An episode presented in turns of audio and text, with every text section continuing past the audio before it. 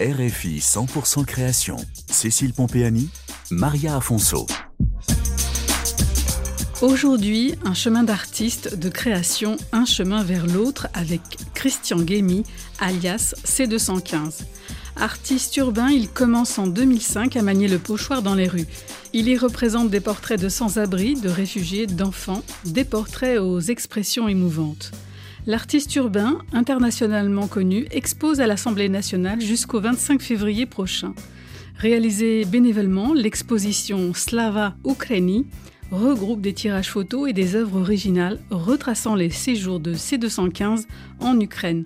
Nous l'avons rencontré dans son atelier à Vitry-sur-Seine où il vit et travaille depuis 2006. Enfant, je trouvais que euh, la rue qui me conduisait à l'école était triste à mourir, mais j'imaginais des dessins. Christian Guémy, alias C215. Je suis portraitiste et pochoiriste. Christian Guémy est depuis 2022 peintre agréé par l'armée de terre française. Depuis euh, Louis XIV, il y avait euh, un corps de peintres qui accompagnait euh, l'armée. On les appelait les peintres des batailles.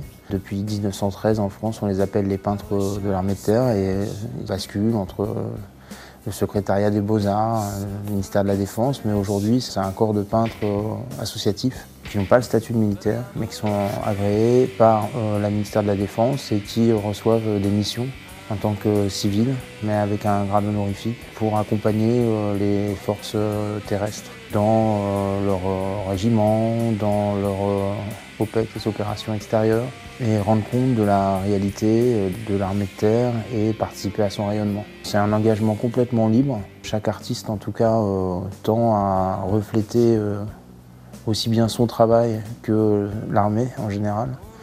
L'idée pour moi, c'est quand même avant tout de peindre euh, sur des murs, dans des situations où euh, l'armée française est en protection de civils. Christian Guémy est né à Bondy, dans un milieu modeste. Il a suivi des études en histoire de l'art et en tant qu'artiste urbain, le portrait est son sujet favori. Il le revisite au pochoir. C215 s'inspire régulièrement de personnalités et d'anonymes qui font l'histoire. En Ukraine, il a posé ses pochoirs dans les ruines afin de sensibiliser l'opinion publique au sort des réfugiés, mais pas seulement. Ça a été très important déjà pour moi d'être accrédité. Donc de ne pas, avoir une démarche autocrate où je me dis tiens c'est super, euh, il se passe quelque chose de dramatique là-bas, je vais aller faire des œuvres. Parce que ça c'est obscène.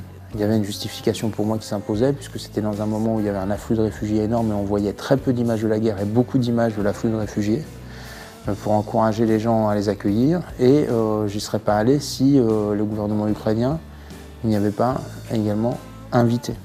Même sur place, j'ai toujours recherché l'assentiment des locaux et de leur expertise et de voir, essayer de comprendre pour adapter euh, progressivement ce que j'avais à, faire. Ensuite, par rapport à, des lieux qui pouvaient être des lieux de souffrance dans lesquels les gens avaient vécu, qui avaient été bombardés, des lieux qui portaient une, charge trop lourde en termes de mortalité.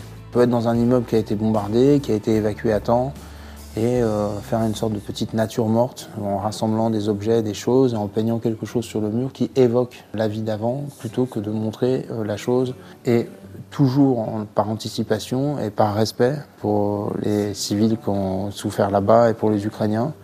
J'ai tenu aussi à ce que les œuvres que je réalise soient en faible visibilité in situ. Donc euh, j'ai essayé de faire des œuvres qui soient discrètes et lorsqu'elles n'étaient pas, j'ai essayé de faire des œuvres qui euh, disparaissent et qui soient éphémères en les peignant sur des supports qui avaient été détruits et qui allaient être, euh, on l'espère, rapidement restaurés, reconstruits, rebâtis. C'est-à-dire que c'était l'idée d'une disparition de mon œuvre au moment où la vie allait reprendre ses droits. Christian Guémy a toujours la curiosité d'aller à la rencontre des autres. On est dans une culture euh, très égotiste aujourd'hui où il y a beaucoup de gens, j'ai un milieu extrêmement populaire et on grandit euh, quand même euh, dans un milieu euh, extrêmement modeste et, en particulier sur le plan culturel, etc.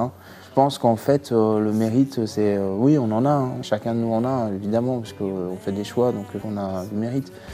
Mais je pense que dans la vie, ce qui a été surtout formidable, c'est d'avoir la curiosité, d'aller à la rencontre des autres et finalement de se faire ouvrir beaucoup de portes. Si j'avais pas rencontré tout un tas de personnes formidables dans ma vie, qui m'ont initié, qui m'ont fait confiance, qui m'ont ouvert leurs portes, même si parfois j'ai pu décevoir certains et que personne n'est parfait.